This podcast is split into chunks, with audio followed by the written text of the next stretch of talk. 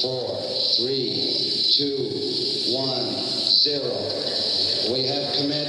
We have. We have liftoff. Liftoff.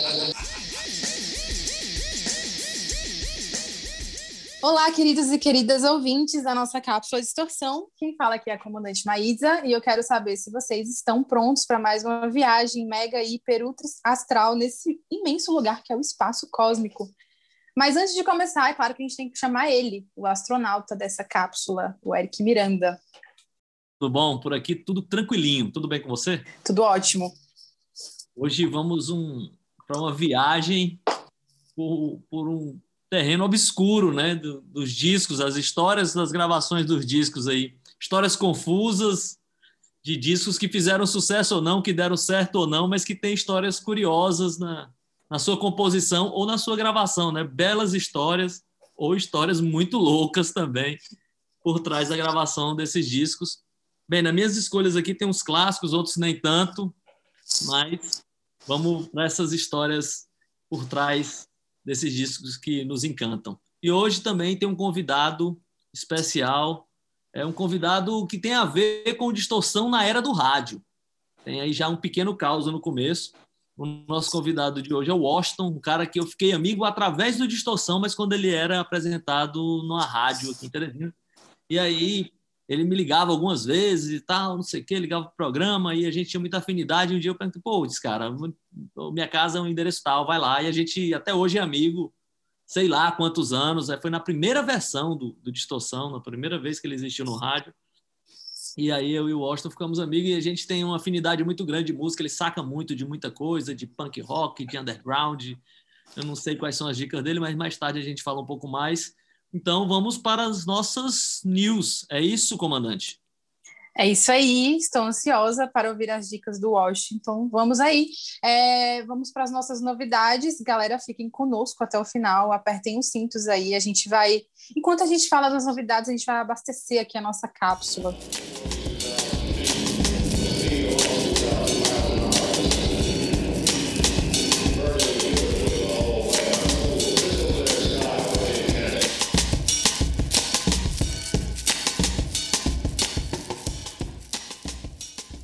Bom, voltando aqui, enquanto a nave está abastecendo, né, astronauta, vamos aqui falar de, de news, novidades. A minha novidade, ela não é assim, uma coisa, nossa, uma grande novidade. Eu acho que todo mundo viu essa semana é, essa notícia, que lá em Barcelona, na Espanha, fizeram um show teste, né, para 5 mil pessoas em março, no dia 27 de março. E aí eles convidaram uma banda lá local, né, para fazer é, esse show. E aí o intuito era fazer o teste para ver se se poderia existir algum contágio em massa, né, de covid, com, com o vírus do com o coronavírus e tudo mais. E aí é uma novidade boa, né, porque chegaram à conclusão essa semana de que não houve contágio em massa. Na verdade, eles fizeram assim o show com vários protocolos, né, de, de higienização. O show, o show não tinha distanciamento, mas todas as pessoas tinham que usar aquela máscara PFF2 e tal. E eles faziam os testes nas pessoas antes do show e faziam os testes depois. E aí chegaram à conclusão que depois dos testes apenas seis pessoas tinham se infectado, só que eles têm lá parâmetros, estudos, né? E eles consideraram que pelo menos quatro dessas seis, é, dessas seis pessoas infectadas não se infectaram no show, né? Provavelmente antes do show, alguma coisa nesse sentido. E aí é uma, uma boa notícia, né? Uma notícia de que as coisas podem é, funcionar mesmo com todas essas, essas coisas diferentes, né? De, de protocolos, de máscara e tudo mais mas é uma boa notícia ainda mais no sentido de que existem alguns países que estão é, se preocupando com esse setor, né? Tanto com o setor cultural como também do entretenimento. E ao mesmo tempo que a gente assiste isso acontecer em outros países, fica feliz, a gente fica triste com o Brasil, né? Que fica que não dá atenção nenhuma para isso, né? É, para o setor cultural aqui, é, as pessoas assim que trabalham nesse setor estão sofrendo bastante, mas vamos ver, né, se a gente chega lá. E que nem eu escutei essa semana. Por mais que a gente chegue em último, pelo menos que a gente consiga chegar lá. Essa é a torcida, né? Nem, nem que a gente chegue 10 minutos depois do, do último colocado, né? penúltimo no caso. pois é. é. é. pelo que tudo indica, o contágio em espaços abertos assim é bem pequeno, né? Então é, é, é essa a grande conclusão desse desse experimento que aconteceu. É pois aí é, o lance rapidinho, rapidinho, o lance que foi no local fechado, assim, o que deu mais esperança ainda. Ah, foi no lugar fechado? Eu achava que era no lugar aberto, hein? Foi no local fechado. Ah, tá. Então aí me surpreendeu. É, e aqui por aqui, o... essa não é minha news, mas aproveitando essa história do show, o Lola Palusa já foi adiado adiado para 2022, né? Então, quem estava com alguma esperança ainda de ir para o festival esse ano pode pode desfazer as malas porque não vai ter. Mas vamos agora para a minha new e não é muito legal também não. Quer dizer, a, a sua é legal, a minha que não é legal é que o guitarrista dos Rolling Stones, o Ron Wood, foi diagnosticado novamente com câncer.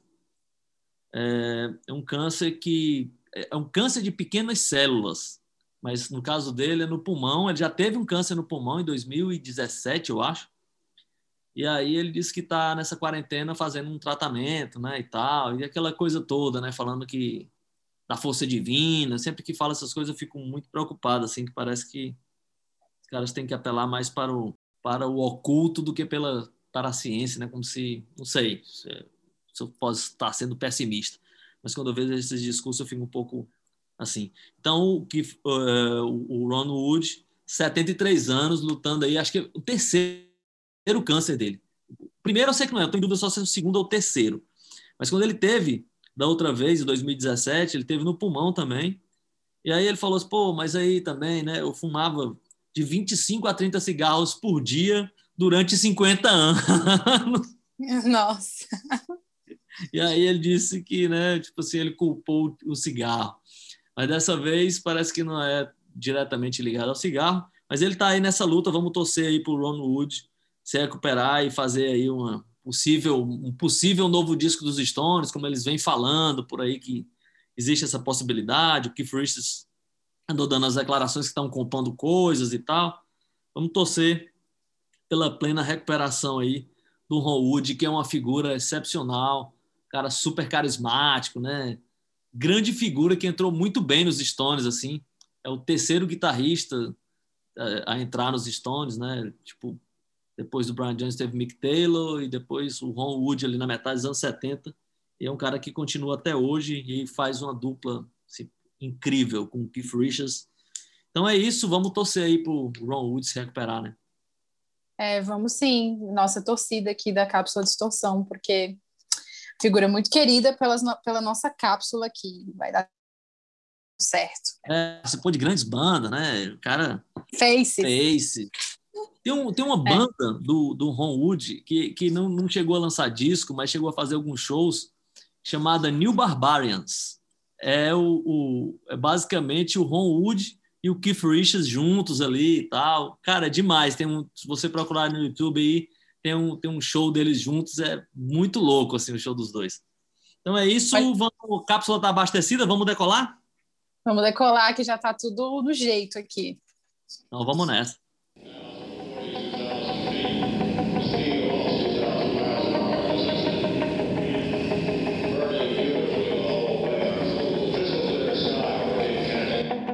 Voltando aqui para, nossa, para o nosso voo, quero saber se está todo mundo preparado, porque hoje a gente vai ter, né, vai passar por uns territórios meio turbulentos, porque a gente vai falar de histórias, assim, de discos complicados, às vezes problemáticos, ou que tiveram um processo de, de gravação, assim, diferente, que fugiram um pouco do que estava acontecendo, assim, né, com outros discos de algum artista, de alguma banda.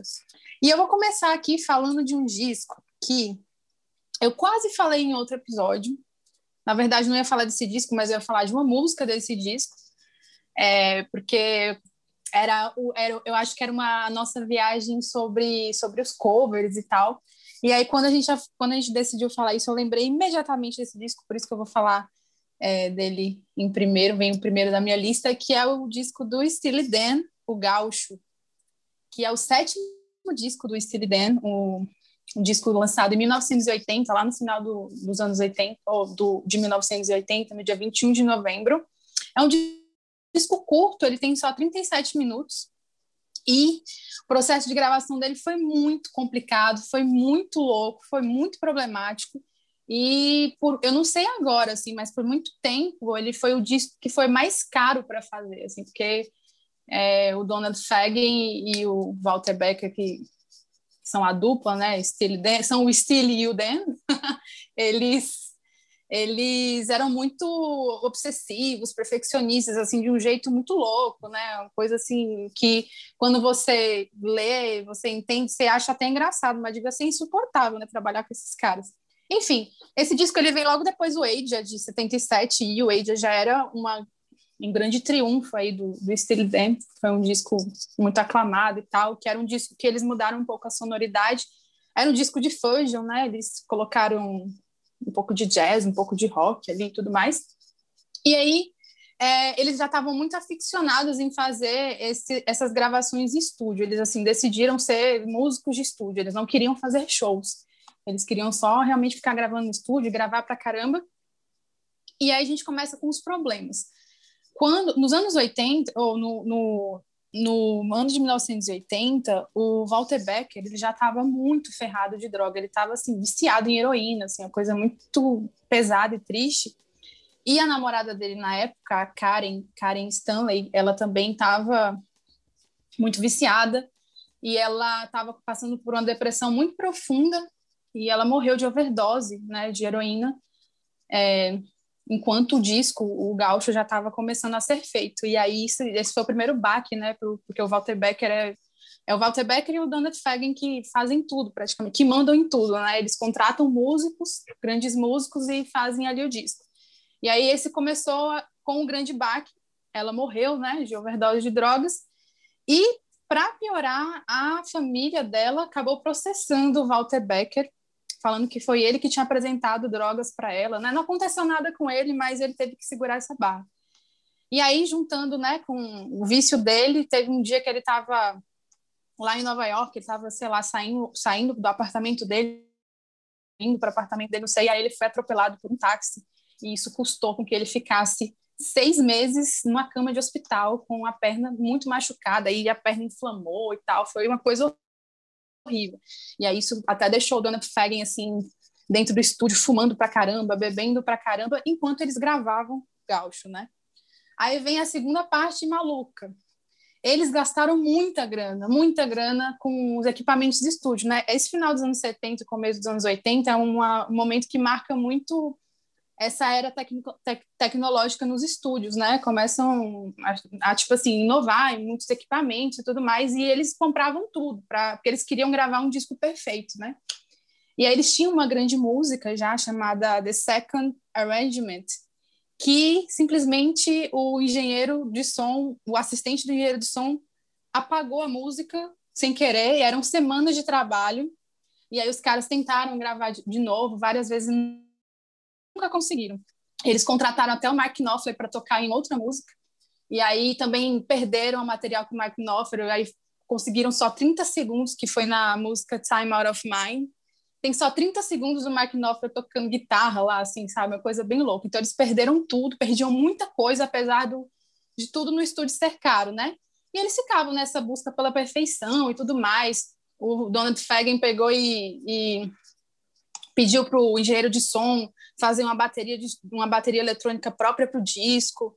Depois teve um problema com uma das canções, com uma canção chamada Gaúcho também, que, foi, acabou, ter, é, é, ter sido, acabou é, sendo considerado um plágio de uma música do Kate Jarrett. E aí teve uma briga judicial, o Walter Becker depois teve que colocar o Kate Jarrett como, como o coautor. Enfim, tudo isso marcou uma grande confusão nesse, nesse disco, mas eles conseguiram lançar e o disco acabou dando certo, né? O disco foi considerado, no, pelo, pelo menos lá no New York Times, o melhor álbum do ano. E muda um pouco a sonoridade do Steely Dan, né? Fica uma coisa mais minimalista, eles têm um apelo mais pop nesse disco, uma coisa mais de. parece até às vezes música eletrônica e tudo mais. Acabou dando certo, é um disco que eu gosto bastante também, apesar dele ser muito diferente, e é o último grande disco do Steely Dan. Depois eles têm uns discos assim meio esquisitinhos, é, e é isso. Começo aí, acabei falando muito, porque eu falo muito do Steely Dan, toda vez que eu vou falar do Steely Dan. Bem, é, o Steely Dan é uma banda daquelas que eu não tenho muito o que falar. Porque é uma banda que não, não faz muito minha cabeça. Aquela banda, tipo, tudo muito perfeito, tem tudo para gostar, mas eu não, não, não, não caio de amores, assim, pelo Steely Dan. E aí sei muito pouco dessa história, mas essa aí vale a pena, né? Porque é um disco cercado de confusões, né? E drogas e tudo mais, todos os elementos que podem fazer um sucesso ou um fracasso de um disco, né? No caso deles foi sucesso, não é isso? Foi sucesso, o disco foi considerado aí um dos melhores discos da, do ano. É, eles até ganharam um Grammy, né? Pelo, né, na verdade, o Dinheiro de Som ganhou um Grammy pela bateria eletrônica que ele construiu lá no, no disco e tudo mais. Enfim, é complicado, foi complicado, mas no final parece que ficou do jeito que eles queriam. E só para falar desse lance da perfeição, eles ficaram obsessivos, né? Com isso por causa da tecnologia mesmo da época. Eles já eram obsessivos antes. E aí o Walter Becker disse até uma vez a Mojo que é, nessa época eles estavam, como tinha todo esse lance da máquina, eles queriam chegar lá primeiro, eles queriam fazer uma música perfeita primeiro e tudo mais, e aí acabaram entrando nessa onda de obsessão e drogas e loucura e confusão, e aí acabou gerando o gaúcho. Então é isso. É isso, vamos escutar. Vamos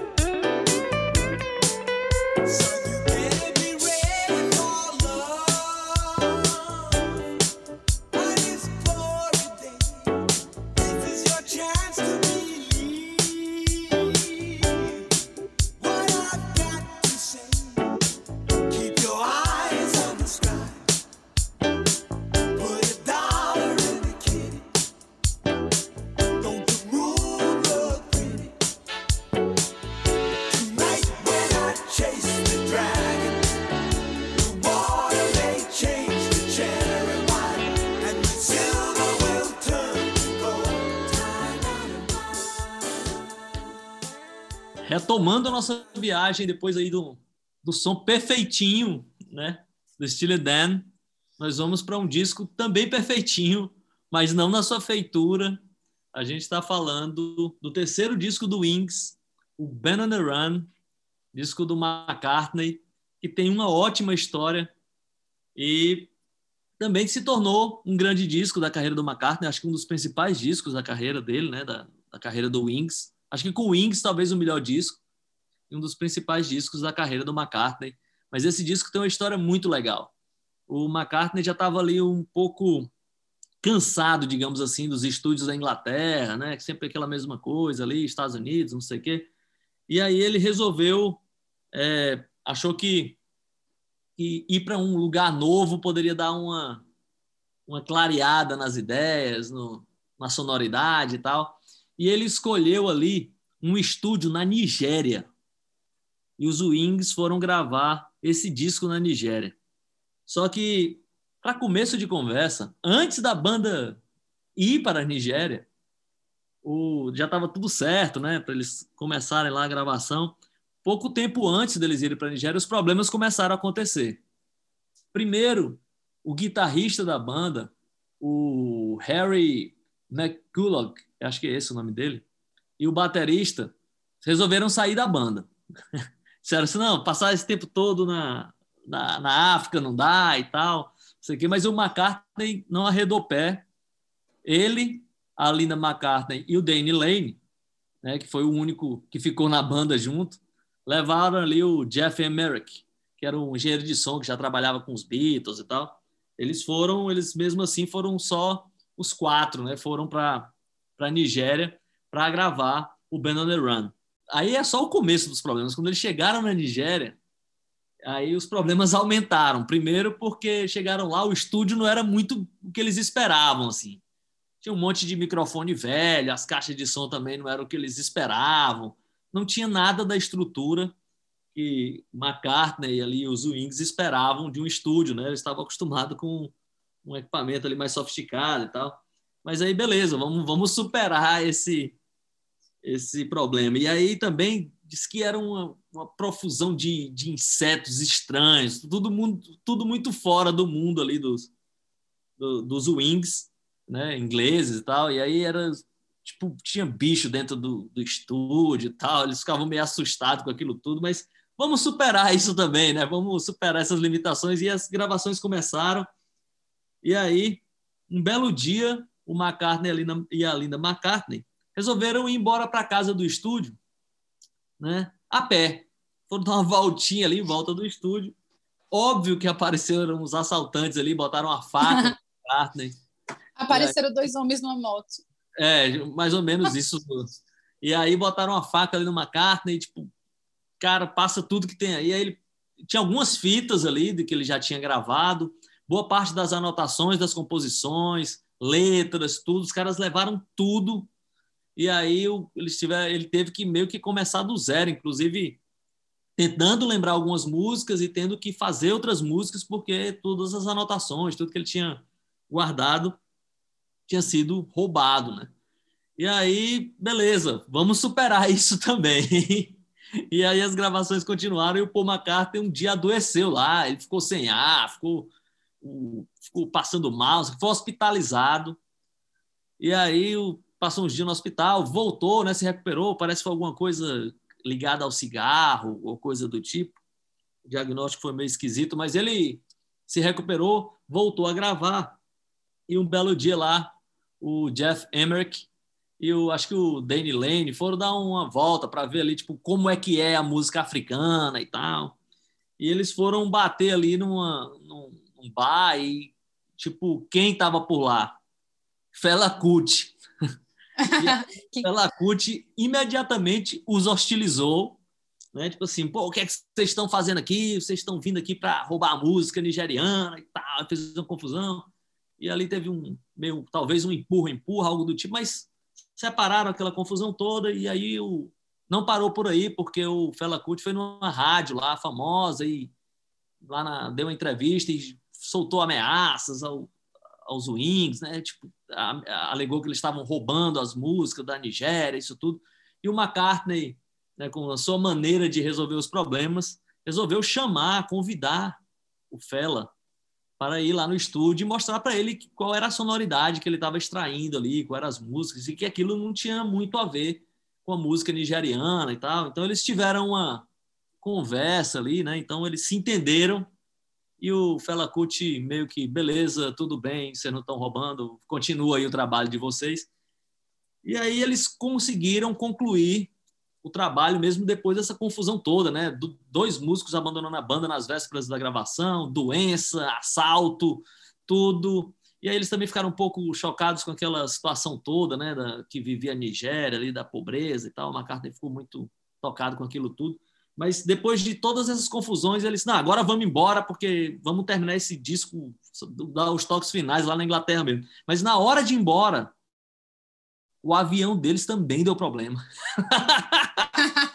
Tiveram que ficar tipo, mais um ou dois dias lá esperando o avião ficar consertarem o avião para finalmente eles voltarem para a Inglaterra e finalizarem o Band on the Run, que é um clássico do, do repertório do McCartney. Tem músicas geniais, Jet, um monte de música legal. A capa é demais. O disco fez muito sucesso, um dos maiores sucessos comerciais também da, da carreira do Wings. Então, essa é uma história por trás ali do Band on the Run, que terminou virando, depois, depois dessa, dessa confusão toda, o, ben the, o, o, o Wings terminou ficando só o Paul, a Linda e o Danny Lane, que foi o cara que topou ir para a Nigéria gravar com o Wings. Você, comandante, gosta do Band on the Run ou não? Eu adoro Band on the Run. é, mas assim, ah. é, os discos do Paul McCartney, acho que vários deles dão histórias curiosas, né? Porque ele faz assim, viaja, vai para fazenda e faz todo o disco sozinho, é uma coisa assim normal para ele. Mas realmente essas histórias do Band on the Run são bem loucas. Inclusive o Fela Kuti já esteve aqui no, na nossa na nossa, uma das nossas viagens foi uma das, das dicas aí do, de um dos nossos convidados, no caso foi o Carlos Eduardo Lima, lá do Célula Pop, é, e é muito, eu acho muito engraçada essa história aí da briga com o Fela Kuti, acho, não sei, acho que eles passaram por maus bocados lá, altas é. confusões. É, o Fela Kuti, ele era muito ativista político, né, ele tinha aquela coisa da, ele era um cara do embate realmente, né? Eu assisti já um documentário do Fela Kuti e mostra ali o tanto que ele sofreu com aquele regime autoritário da Nigéria, né? a polícia invadiu a casa dele algumas vezes, uma das vezes lá, que invadiu a casa da mãe dele, ela morreu nessa situação, né? É. Ela foi tratada com muita violência, jogaram ela no chão lá, passou mal, ela faleceu. Ele passou um tempo preso e foi meio torturado lá, então ele foi um cara que conviveu com essa toda essa aspereza, né, essa violência toda e se tornou um cara muito combativo, né? Mas é, é interessante assim, se você procurar aí na, na, na, internet, você consegue ver umas fotos do, dele e do McCartney juntos ali no estúdio, meio conversando e tal. Parece que nesse aspecto ficou tudo tranquilo. E, e aí... a capa, é, e a capa do a capa do, do Ben on the Run tem várias pessoas, tem várias pessoas, é tipo um rolê aleatório, né? Tem várias várias pessoas ali, inclusive tá o Christopher Lee na capa. É, é e, o ator e tal. E aí muita gente acha que ali é o Wings, né? Ele é todo mundo músico, né? Só tinham três, porque dois vazaram antes da viagem para Nigéria, né? Disse, não, Nigéria é, é exótico demais para gente. é isso aí. Adoro, adoro Ben on the Run. Vamos escutar então, astronauta. You gave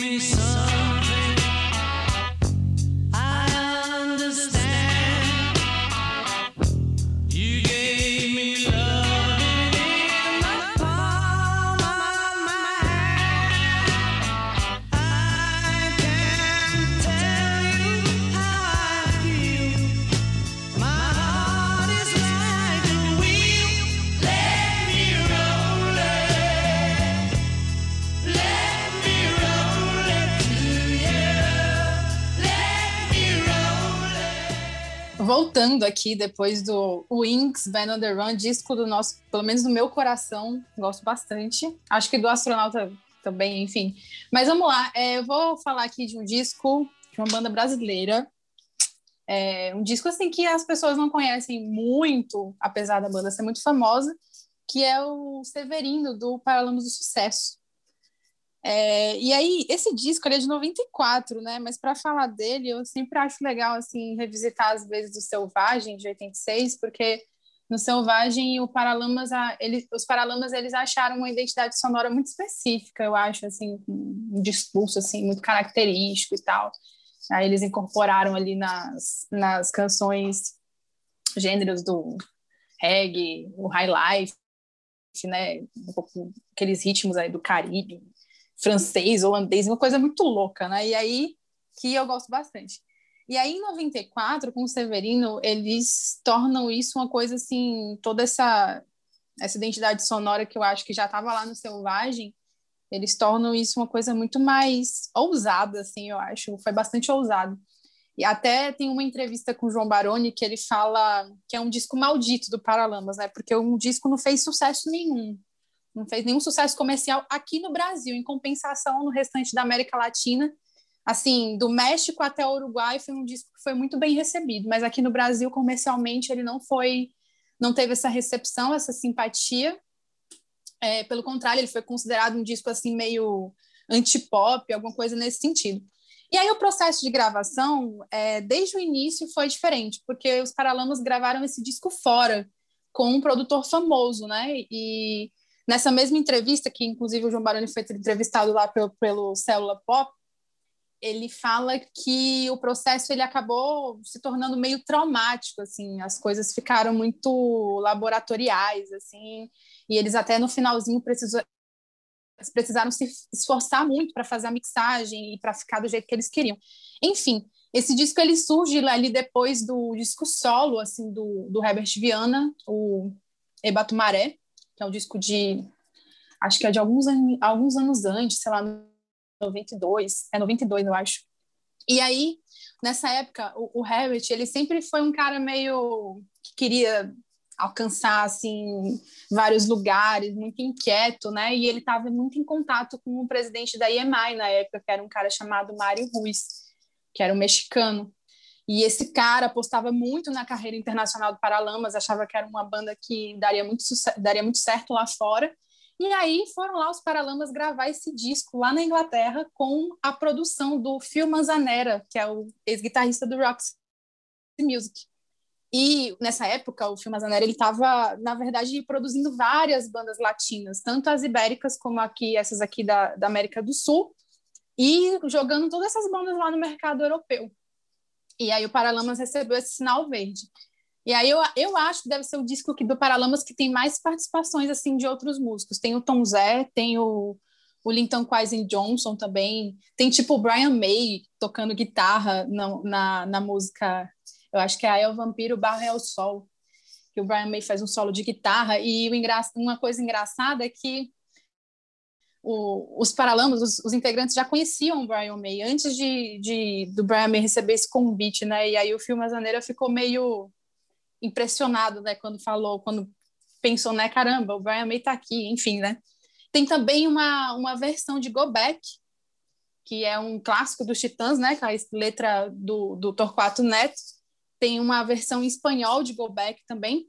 E aí a gravação do disco ela começou assim muito animada, só que foi perdendo gás, né? O muita de, muita dessa dessa desse desânimo talvez tenha sido causado pelo cara que trabalhava com o Phil, que era era um, um americano, um cara chamado Kevin Lamb, eu até anotei aqui para não esquecer o nome dele. E esse cara, ele batia de frente com o Chico Neves, que foi o músico que o Paralamas levou para ajudar nas gravações e tal. Aí os caras ficavam sempre brigando, sabe? Aí ficava um clima chato dentro do estúdio, a torta de climão, né, como dizem. E aí no final isso acabou assim incorporando assim todo mundo, assim a, a, a energia do estúdio. Mas no final eles conseguiram fazer o disco. E aí ficou esse disco diferente, né, do Paralamas. É um disco que as pessoas não têm muita simpatia. Eles, esse disco ele veio na contramão, assim, total do mainstream. Não emplacou aqui no Brasil, mas nas rádios sul-americanas e também nas discotecas, assim, da América Latina. É, fez assim, a galera recebeu super bem. E foi é, o disco que rendeu o Vamos Bater Lata, o disco ao vivo, né, a apresentação ao vivo do Paralamas, que esse disco, sim, teve, tipo assim, milhões de cópias vendidas, e é, foi depois disso, né, os Paralamas iam lançar uma brasileira, Saber Amar e tal, que são grandes hits. E é, fica aí, né, o, o, a história do, do Severino dos Paralamas, que foi tido aí como um disco meio maldito da carreira da banda, que tem essas histórias por trás, e é um disco que eu gosto, assim, demorei a gostar, mas no final da, das contas, assim, eu peguei, depois de entender um pouquinho, tentar entender, eu peguei uma simpatia. É, é esse é um disco com uma sonoridade realmente, pelo menos para mim, completamente diferente do que o Paralamas vinha fazendo. Ali nos grãos, né, eles já davam alguns indícios do que podia vir, mas nesse disco eu acho que eles deram uma radicalizada, assim, né, em muitos aspectos. Mas tem, tem duas curiosidades, assim. É, primeiro que o disco não fez sucesso, mas a música Dos, Dos Margaritas fez sucesso, né? Acho que é a única música que terminou entrando, tipo, meio que pro repertório do... E Vamos Bater Lata, né? Tem essas duas músicas aí que terminaram entrando ali pro repertório de shows do... E continuaram, mesmo depois da turnê do disco, continuaram dentro do, do repertório do Paralamas do Sucesso. E tem uma música que eu adoro, chamada Varal, essa música, assim, eu acho incrível desde quando eu ouvi. Eu achei o disco esquisitíssimo quando eu ouvi a primeira vez, mas essa música me conquistou de cara, assim. É a terceira música do disco. Eu acho incrível. Tem uma curiosidade que é a história do Brian May, quando ele foi gravar. Isso aí eu li em algum lugar, muito atrás, então não vou saber a fonte. Mas que quando tava aquela expectativa, né? Pô, o Brian May vem aí e tal, eu não sei o quê. Ele, o Brian May, ele é o tem aquele personagem, né? Que tem aquele visual lá desde os anos 70, no Queen e tal. E aí, quando o cara chegou lá para gravar, ele tava com o cabelo cortado. Foi meio anticlímax, assim, né? Tava esperando aquele cara, aquele cabelinho dele ali, tal, que ele usa até hoje, né? Ele não tava com aquele cabelo, tava com o cabelo cortado, assim, tava com um visual diferente. Pô, acabou um pouco da magia, né? Então, é, e, e, também esse, esse, disco, eu não vou saber de quem é a capa, mas eu lembro que a capa também é de um, é de um artista que era um cara que tinha acho, problema de esquizofrenia e tal. Era, ele... era isso. O, o, o Herbert visitava o, esse cara e aí pediu para usar essas artes que ele fazia e prometeu também guardar, né, para que a, a, o trabalho dele não fosse perdido com o tempo. Pois é, e é super bonito assim a capa, o encarte, tudo recheado desse das artes né, produzidas por esse cidadão que nós não lembramos o nome, nem eu nem a comandante. Mas eu bastante também do, do, da parte visual desse disco que tem realmente essa sonoridade totalmente diferente. Se você começar a ouvir Paralamas por aqui, você vai ter muita surpresa. vamos lá, então vamos escutar, né, para que as pessoas tenham essa surpresa. Que varre os sertões, uma ostra chilena, um beijo em Paris. Se cortasse o cabelo e mudasse o nariz, se Vital escrevesse a Constituição, se eu nunca quisesse quem nunca me quis, ser dois e ser dez e ainda ser um. Se a vingança apagasse a dor que eu senti, ser seco, ser reto, isento a moral. Se eu nunca lembrasse o estrago que eu fiz, tudo isso me faria feliz. Absurdos me fariam feliz. Pero nada me hará tão feliz como dos margaritas. Continuando agora, depois dessa viagem pelo submundo dos Paralamas do Sucesso, já que a comandante jogou esse desafio aí de um disco brasileiro e de 1994, eu vou rebater com um disco brasileiro também, de 1994 também. Eu estou falando do primeiro disco do Mundo Livre S.A., o Samba Esquema Noise, que foi um disco que começou ali, lançou o Mundo Livre S.A., o primeiro disco deles. É o primeiro, é o segundo disco, na verdade, pelo selo Banguela que, para quem não sabe, o selo Banguela era o selo comandado ali pelo Carlos Eduardo Miranda, produtor, que depois ficou mais famoso ali pelo programa de televisão, né? E pelos Titãs, né? Eles fundaram ali a Banguela juntos e tal. É uma história longa, mas eu vou falar especificamente do disco do Mundo Livre S.A., que o Carlos Eduardo Miranda era um cara que tinha um monte de demo ali e tal, e quando eles fundaram o selo, eles começaram a escolher que bandas que eles iam produzir, né? Então, depois de uma peneira ali, eles ficaram entre a Nação Zumbi e o Mundo Livre S.A. E os Titãs foram, assim, sem, sem dúvidas, escolheram o Mundo Livre S.A. para ser o lançamento da Banguela e aí perderam a Nação Zumbi, que foi gravar pela Sony. Mas esse disco do Mundo Livre S.A. ele é cercado de ótimas histórias, porque os caras, quando foram gravar, eram músicos assim muito crus, né? O pessoal do Mundo Livre S.A. ali era sem grandes recursos técnicos, financeiros, né? questão de instrumentos, os caras não tinham instrumento direito. Eu lembro que o Fred 04 tinha uma das guitarras dele lá que tinha era cheia de gambiarra, tinha uma mola de fogão, era tipo coisa bem maluca assim. O processo de gravação foi muito doido. É, na época, assim, a, a, o, o selo Banguela estava vivendo um momento assim de muita empolgação, porque o disco dos Raimundos estava vendendo muito, e aí eles tinham um escritório em cima do estúdio Bebop e recebiam convidados, né? todo mundo ia para lá, virou meio uma festa aquilo tudo. E o disco do Mundo Livre S.A. ficou viajando dentro dessa, dessa festa itinerante dentro do estúdio. Todo mundo que chegava lá fazia uma participação, e o disco passava por mil colagens e mil coisas. E o disco terminou que ele pa passou a ter 600 horas de música gravada, o que é uma loucura para um, uma grande produção de uma grande gravadora, imagina para um, um selo pequeno e aí o disco não saía, e consumia todo o dinheiro do, do selo, e aquilo foi se prolongando até que eles conseguiram meio que montar o disco. E isso também tem uma polêmica, porque aí muita gente diz que foi um disco muito mais formatado em estúdio do que, que a banda existia de verdade, né? meio que como se o Carlos Eduardo Miranda e o Charles Gavan, que foram os caras que produziram especificamente esse disco, tivessem meio que mudado muito a sonoridade da banda. O 04 não gosta muito dessa história também. Ele não, pô, essas músicas estavam lá, a gente já tocava, né, e tal. Mas disse que ficou muito diferente do que era antes e realmente formatado, né? Porque era uma banda muito crua. O Mundo Livre S.A., apesar de ter essa mistura de, de samba com punk e tal, mas que era uma banda que veio do punk, né? Essa, essa, essa coisa do samba entrou um pouco depois ali dentro do caldeirão do Mundo Livre S.A. E aí, eu até peguei aqui o encaixe do disco para dar uma olhada e falar assim o tanto de convidado especial que tem esse disco. Eu vou falar aqui alguns deles.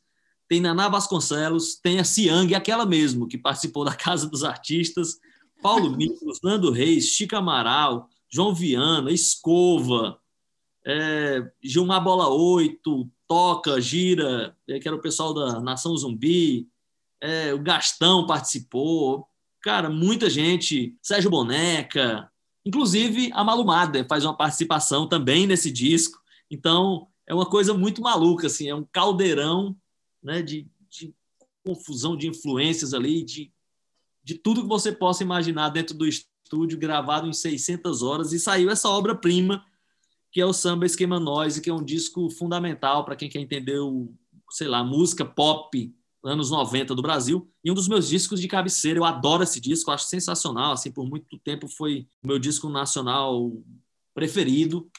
É, e eu tenho ótimas lembranças do, do, lançamento do disco, de ouvir ele, eu sei todas as letras, de trás para frente, de frente para trás, e todas as histórias aí compuseram esse clássico moderno da música brasileira. Lindíssimo esse disco. Escutei esse disco há umas semanas atrás e escutei de novo, né? Que é um disco que marcou, né, os anos 90 e tem um legal legal, né?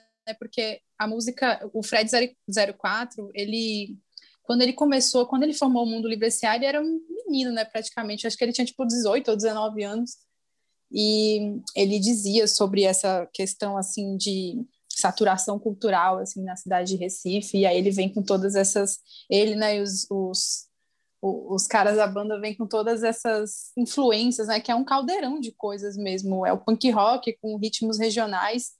E aí você vê que quem tinha feito assim, pelo menos que eu lembro agora, sei lá, em Recife, assim, Pernambuco, ao seu, ao seu Valença fazer isso nos anos 70, alguma coisa nesse sentido, mas dá uma grande uma grande visão assim para o que está acontecendo no Nordeste e isso não tinha muitos anos 80, né? Olhar para o Nordeste dessa maneira como lugar assim. A não ser a Bahia na época, né? Que tinha uma mistura assim de ritmos, uma coisa muito brasileira e tal. É lindíssimo esse disco, vamos ouvir aqui com muita alegria. Também gosto bastante, mas, né, pelo visto, o astronauta realmente é muito, muito, muito, muito mais fã. é, sou muito fã, assim, do, do Mundo S.A. Esse disco aqui, eu. Só, só, esse, só o Samba Esquema Noise eu tenho ele em três versões diferentes. É. Então, vamos lá, vamos ouvir uma música lá do Mundo Livre S.A. O vírus contamina pelos olhos ouvidos, línguas, narizes,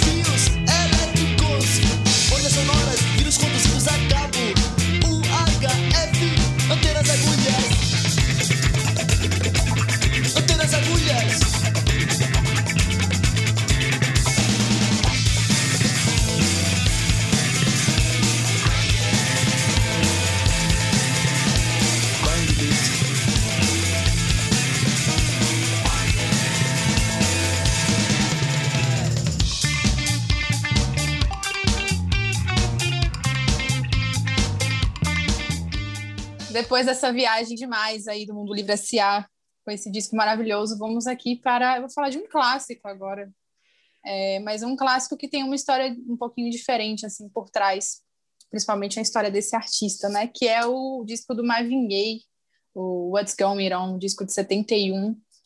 A gente está falando aqui, né, de esse disco é, tido por muitas pessoas como um do melhor disco do mundo, enfim, cada um tem sua opinião, é um grande disco, né, realmente, mas é, esse disco tem uma história diferente por trás, né, principalmente na trajetória do Marvin Gaye, porque pelo menos sete anos antes, a relação entre ele e a gravadora, a Motown, era um pouco controversa, né, mas ao mesmo tempo era muito frutífera. É, em 71, né, tem que considerar também que o Marvin Gaye ele estava usando já muita cocaína, em 1970 ele tinha, tinha enfrentado a morte da amiga dele, também cantora da Mutal, a Tammy Terrell, que fez até duetos com ele e tudo mais. E aí é, o Marvin Gaye tinha essa, essas brigas né, com o Barry Gordy, né, que era o dono da que era o dono da Mutal, o grande criador por, por trás da Mutal, porque o Barry Gordy ele tinha aquela coisa de controlar tudo dentro da Motown, né? Tudo passava por ele. Ele tinha criado a gravadora para vender discos, né? Ele queria ser popular, ele queria que as bandas fossem, fossem populares. Ele pegava a música negra e transformava dava uma roupagem para que todo mundo pudesse escutar, né? Era uma época que a música ainda ela não estava tão racializada, ela ficou mais racializada depois da, da morte do Martin Luther King. E aí é, o Marvin Gaye começa a ter essas, essa, essa, esse, esse desejo, né, de querer fazer alguma coisa é, que ele pensava na cabeça dele, alguma coisa assim, querer ter essa liberdade criativa, mas o Barry Gordy, ao mesmo tempo, não cedia de jeito nenhum. Só que isso mudou. mudou quando o Barry Gordy escutou a demo da música What's Going On e ficou realmente impressionado com o que o Marvin Gaye tinha feito. O que acontece? O Marvin Gaye, é, esse disco é um disco que muitas pessoas né, falam que ele tem todo um, um, um tema político por trás, né? Porque o Marvin Gaye ele fez essas canções inspiradas mais ou menos no, no que o irmão dele tinha passado. O irmão dele tinha servido lá na guerra do Vietnã, ficou três anos fora, enfim, foi violentado de várias maneiras e tudo mais. E aí, aí tinha toda aquela questão da luta pelos direitos civis nos Estados Unidos, é, a luta dos negros pelos direitos civis, e aí o Marvin Gaye estava realmente é, é, tocado com tudo aquilo, mas ao mesmo tempo ele não era um ativista, né? Um ativista no sentido real da coisa. Ele não era um cara que saía para protestar e tal mas ele tinha todo esse lance de querer fazer alguma coisa diferente. E aí isso mudou quando o Barry Gordy ouviu a demo, só que o Barry Gordy não quis lançar de primeira vez, né? Quando ele escutou Going On, ele lançou uma compilação, eu acho que com os hits do Marvin Gaye. E aí o Marvin Gaye já estava assim cansado, não queria mais fazer nada que o Barry Gordy queria, queria fazer o que ele mesmo queria. E ele começou a não fazer mais nada, assim. E aí o Barry God lá, a gravadora, querendo lançar alguma coisa, lançou o disco What's Going On, e aí meio que calou a boca, né, do Barry God, porque o disco vendeu, assim, muito rápido, foi o disco da Montal que vendeu mais rapidamente, é, e aí virou, né, um grande disco, né, um grande clássico, é, o, a Montal era antes a gravadora do som da American Jovem, som pop e tudo mais, e tava e o Marvin Gaye lança esse disco que é um disco que, que tem temas assim bem, bem profundos, né? São canções que falam sobre pobreza, injustiça social, até ambientalismo. E ele não fala só disso, né? Ele, aquela dor que ele tinha com a Tammy Terrell, que é amiga dele que morreu, né? Morreu muito cedo. Ele coloca muito ali naquele disco. Então ele toca em várias, tipo assim, tragédias mesmo, né? Assuntos pessoais.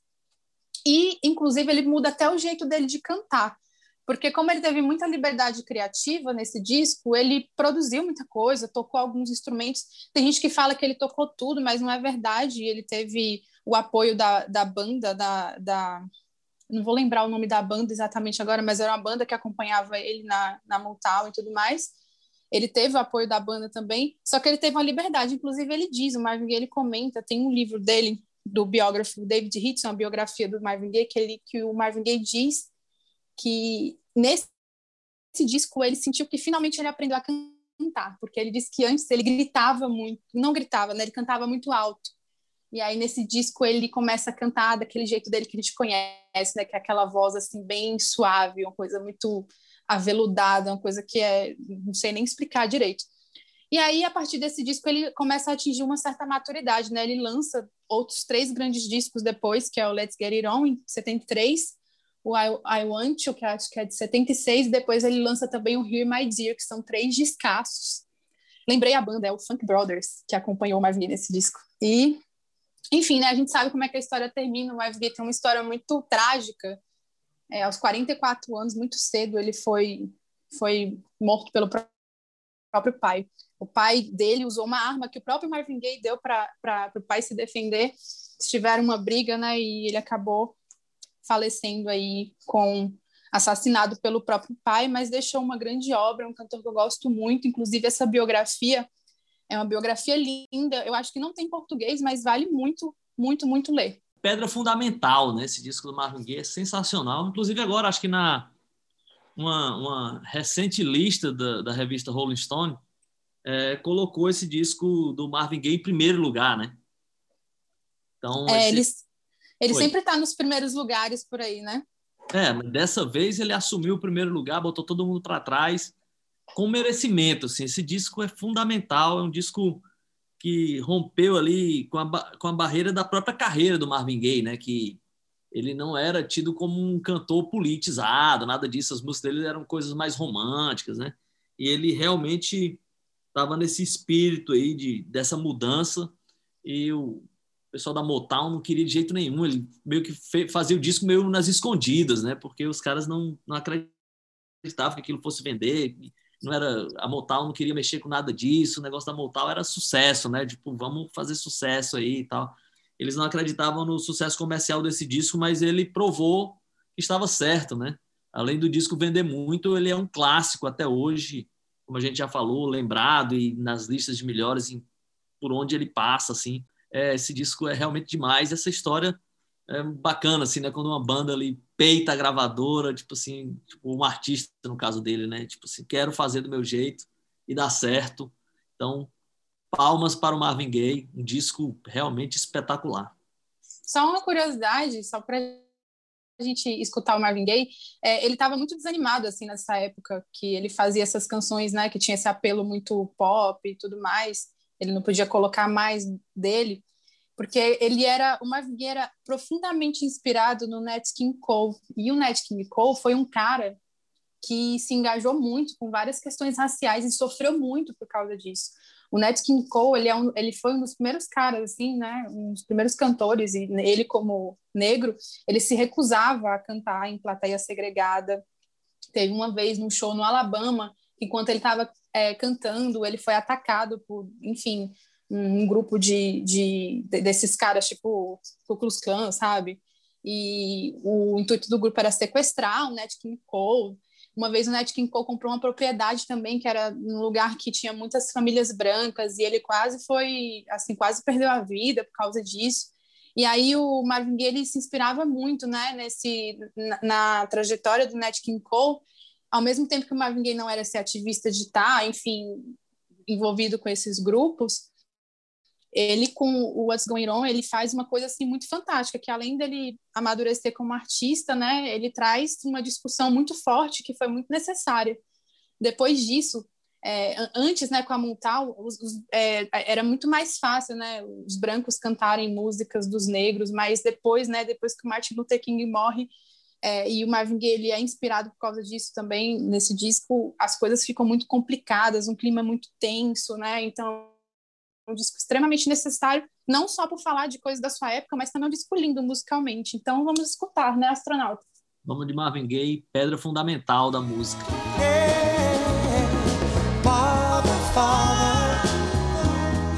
we don't need to escalate. You see, war is not the answer, for only love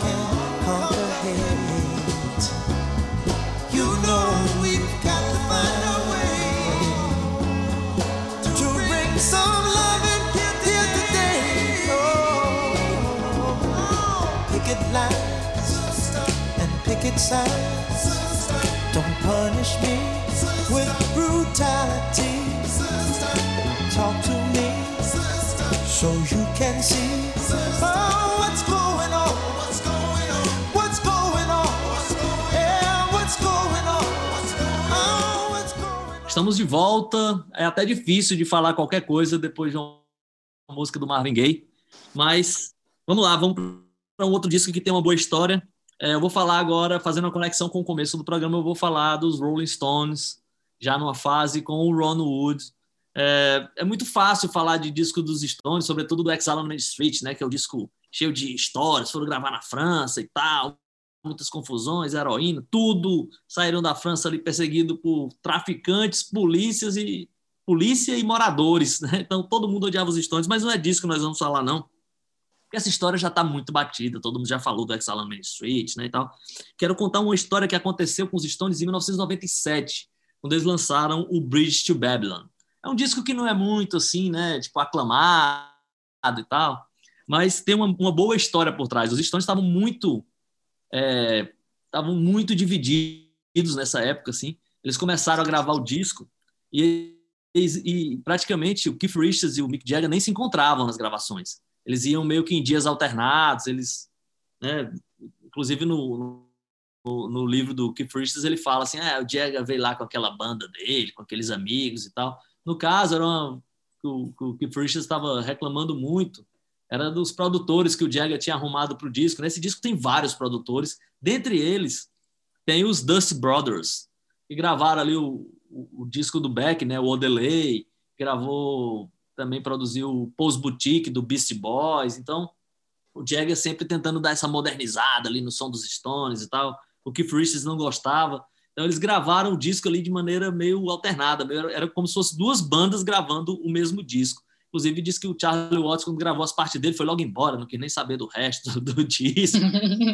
e aí a coisa foi andando desse jeito. Inclusive o Dusty Brothers ia produzir cinco músicas, terminou produzindo só três. O Don Oz produziu mais outras músicas ali. Tem vários produtores dentro do disco, mas tem uma história que é muito curiosa, que é a seguinte: é, normalmente nos discos dos Stones tem uma música cantada pelo Keith Richards, no máximo duas, né? E aí o Keith Richards nesse disco quis emplacar três músicas. E aí o Jagger, putz, não aceito. Esse cara cantar três músicas num disco dos Stones, eu não aceito. e aí o Jagger implicou com isso e o Keith Richards não queria aceitar, porque ele achava música, as músicas muito boas e tal. E o Don Oz também achava que as músicas eram muito legais. E aí o que é que acontece? No meio do disco tem uma música lá que é um reggae, né? Que o Keith Richards canta, e o Don't Have Minutes. Essa música é um reggae e tal, bem legal. E aí tinha mais duas músicas, mas o Jagger não aceitava de maneira alguma. E aí o Keith Richards meio que pegou as fitas, os masters e roubou e foi terminar sozinho, sem o Jagger nem saber e tal. O Don Oz, quando ouviu aquilo, ficou muito impressionado com as faixas do Richards e tal, e tentou negociar de todas as maneiras, e o Jagger não aceitava de maneira alguma. Em dado momento, segundo o Keith Richards, né, ele conta lá no, no, na biografia dele, que o, o Don Oz, de, de, madrugada, teve uma ideia assim que ele achou ótima. Ligou pro, pro Jagger, falou assim, ó, oh, Jagger, vamos fazer o seguinte, vamos colocar aqui uma música, as músicas do Keith Richards, essas duas últimas, a gente bota lá no final. E aí a gente faz o seguinte: quando acabar a décima primeira música do disco, né, que é To Tig, a gente de, deixa um tempo. Isso, isso é para quem é da era do CD, né? No, no, streaming não tem muito isso, mas no CD você tinha que ouvir assim pelo menos 15 segundos de silêncio para começar a música lá, Tiff in the Night, que é com Keith Richards cantando. E aí, quando ela acaba, eles fizeram quase que uma, como se fosse um popurri, assim, juntando com How Can I Stop? E aí, eu, com esse argumento ali, disse, não, a gente junta duas músicas como se fosse uma só, e aí o Keith Richards vai terminar cantando só duas, com esse tempo depois. Depois de toda essa negociação, o Jagger cedeu, e aí eu posso dizer que How Can I Stop é tipo uma das melhores músicas que o, que o Keith Richards canta em toda a carreira dos Stones. Eu acho uma música sensacional, tem ali um, um tropete, cara, é, é uma, uma pegada completamente diferente e é sensacional. E para terminar essa pequena historinha, quando o disco foi sair, né, quando foi lançar o primeiro single, que era Anybody See My Baby, a filha do Keith Richards ouviu a música e disse assim, chamou o pai dela e disse assim, pai, essa música aí já existe, hein? o refrão da música é muito parecido com a música da Cade Lang, né? E aí o os caras ouviram aquilo e para não ter nem problema com a justiça, eles já botaram ela como coautora e lançaram a música dessa maneira mesmo, sem modificar a música e sem ter que entrar na justiça, já botaram ela como coautora e vão para frente. E é um disco que eu gosto, inclusive, é um disco que falam muito mal assim, mas é um disco que terminou tendo a turnê que teve a segunda passagem dos Stones pelo Brasil, mas essa é a nossa história por trás do Bridges to Babylon. É, eu acho que os Rolling Stones, né, vai dar episódio com várias histórias, principalmente do Jagger. Nossa, tem um, uma vez eu li um artigo, acho que era do El País, falando sobre é, lado, os lados obscuros de Mick Jagger, falados por pessoas que conviveram com ele. É muito engraçado, muito engraçado. Assim, tinha desde ex-mulher até Ron Wood. Aí você fala sobre ele não ter deixado, né, o Keith, Richard, o Keith Richards é, gravar, cantar nas músicas. Eu lembrei dessa lista que eu me diverti bastante. Estamos aqui, né, nessa, nessa cápsula ouvindo novas histórias aqui, histórias que eu não conhecia do Rolling Stones, que o astronauta aí é, é especialista em Rolling Stones. vamos escutar então, né? Vamos lá, vamos de Rolling Stones. How could I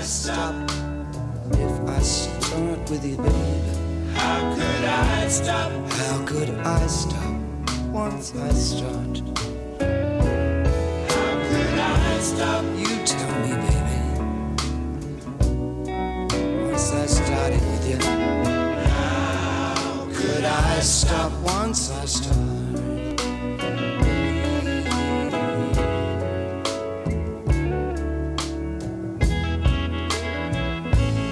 How could I stop? Stop, stop, stop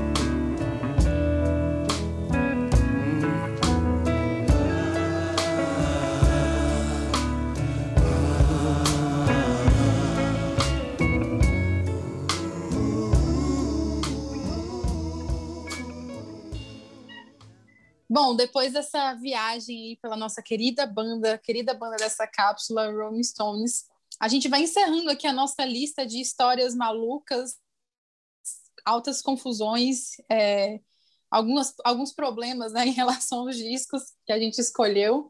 E a gente vai terminando aqui a nossa viagem, mas fiquem por aí, porque ainda a gente, a gente ainda vai ter a participação especial do nosso convidado e tem, tem também nossas dicas, né, astronauta? É, essa última parte da viagem vai ser muito interessante. Vamos lá.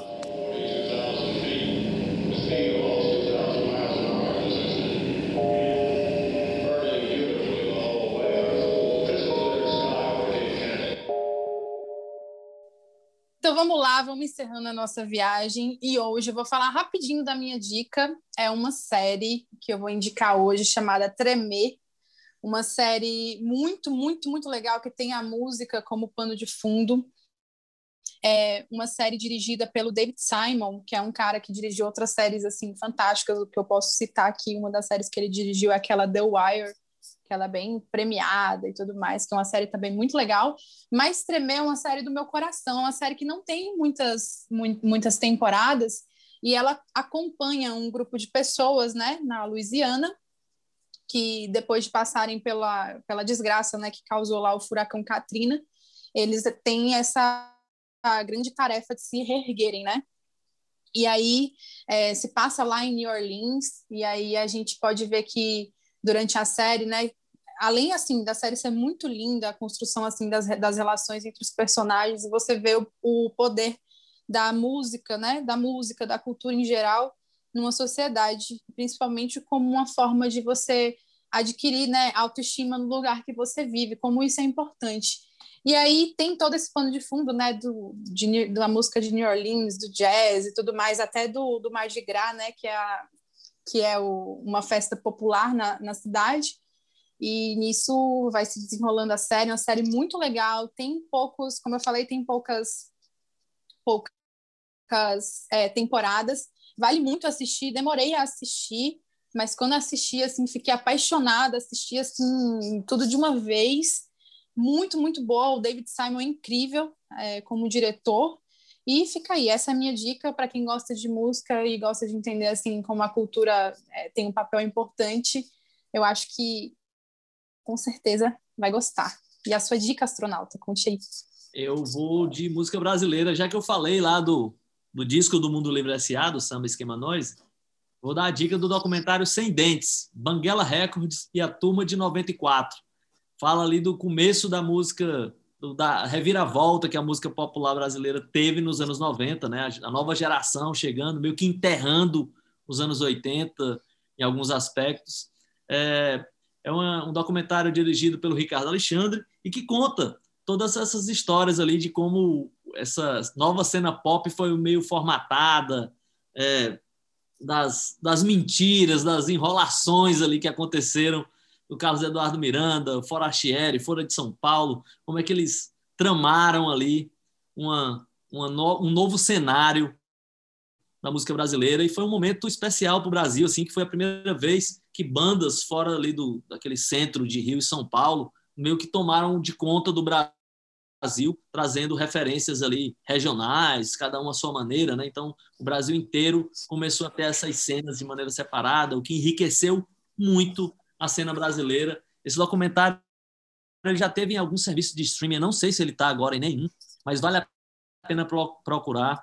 O nome do documentário é Sem Dentes, Banguela Records e a Turma de 94. Quer entender um pouquinho do que aconteceu nos anos 90 para cá e como esse cenário está hoje, tem que ver esse documentário do Ricardo Alexandre, que ele é essencial para quem, como eu já falei, gosta de música brasileira e quer entender o que, é que aconteceu ali nos anos 90. E agora, vamos para a dica do nosso convidado, meu amigo Washington, cara que sabe muito aí de, de música, de música alternativa, rock alternativo, punk rock, acho que a praia dele é mais essa, hardcore, o cara saca tudo. Vamos ver aí o que é que o Washington tá vendo ouvindo, lendo, tudo isso? Vamos lá.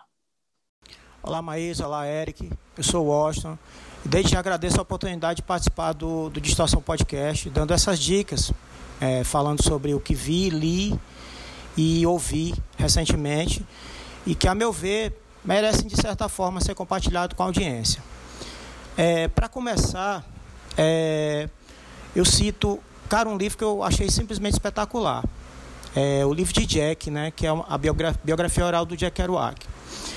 Ela foi escrita por um, por um escritor premiadíssimo chamado Barry Gifford, que entre as ao que ele fez, né, entre as, as obras dele, ele tem aquele, aquele, aquele, aquele livro chamado Coração Selvagem, que foi adaptado para o cinema pelo David Lynch e que tem como personagens principais o é, no papel dos personagens principais, né, o Nicolas Cage e a Laura Dern, né?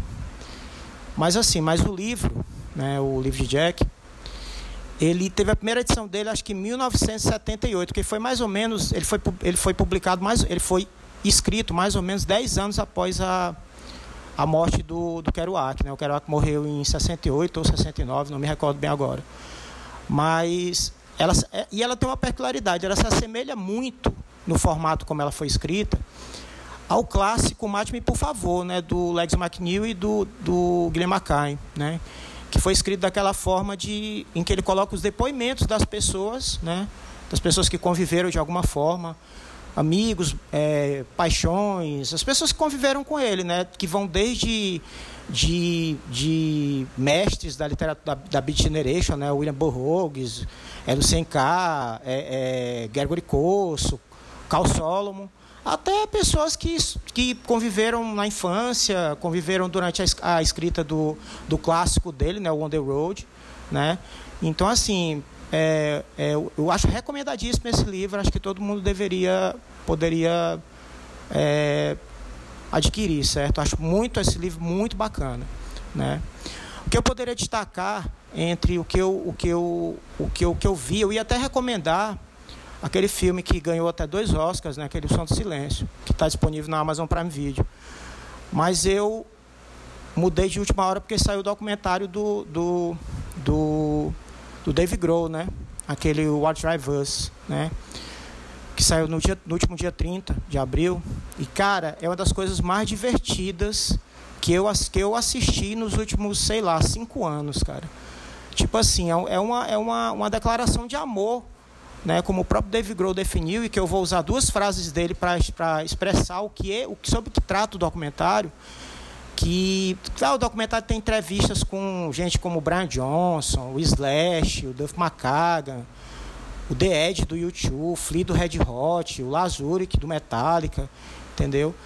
E assim, o que, o que eu posso usar para definir assim é para eles falam sobre como era é, quando as bandas eram menores, é claro, né? Rodar os Estados Unidos inteiro numa vanzinha pequena, entre é, apertada, já é com toneladas de equipamento e todo mundo dentro, da, dentro, dentro da, dessas vans e circulando, fazendo shows, rodando, rodando pelos Estados Unidos. Entendeu? Então, assim, ele disse duas coisas a respeito, até anotei para poder não perder o fio da meada. Que ele diz duas coisas. A primeira, ele disse que, que esse filme é uma carta de amor para cada músico que já andou numa velha van com seus amigos e deixou tudo para trás pela simples recompensa de tocar música. E a segunda frase ele diz: o que começou todo esse projeto foi mostrar a logística de colocar todos os seus amigos e equipamentos em um pequeno espaço por meses a fio, acabando e acabou e acabando por, por nos transformar em uma análise. Por quê? Porque What Drive Us nos motiva, certo? E entre o que eu tenho ouvido, né, que mereceu destaque, inclusive eu já havia comentado com o Eric anteriormente, foi uma banda é, californiana chamada The Growlers.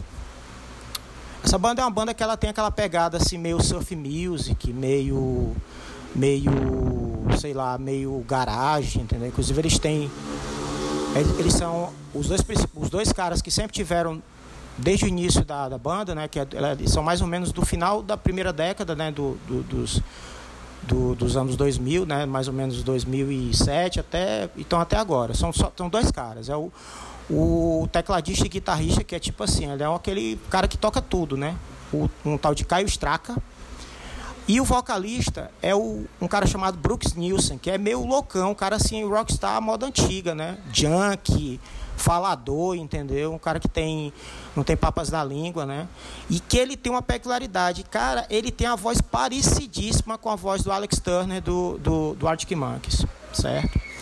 E eu destaco é, o quarto disco deles, o disco chama-se Chinese, é, Chinese Fountain, né, de 2014, e que tem duas músicas sensacionais. A primeira chama-se Good Advice e a segunda chama e a segunda é a faixa título, que dá nome ao disco.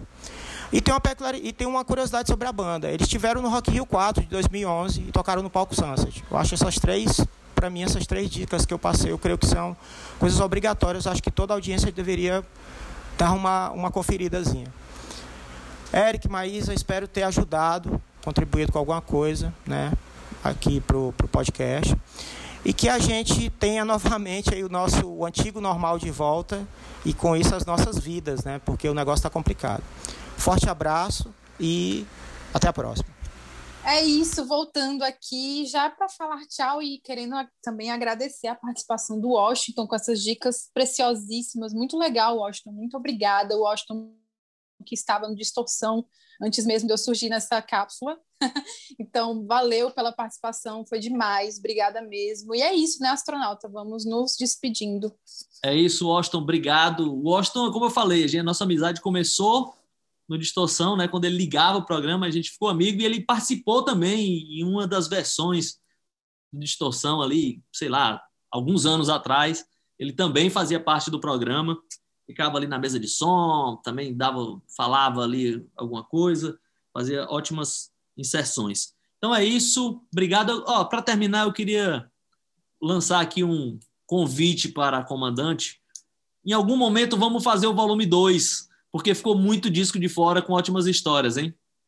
É, eu pelo menos tinha escolhido pelo menos mais uns dois aqui para falar que tem as histórias boas. É, então vamos, em algum momento a gente volta com o volume 2 desse episódio. É isso, obrigado, peixe vendido, câmbio desligo.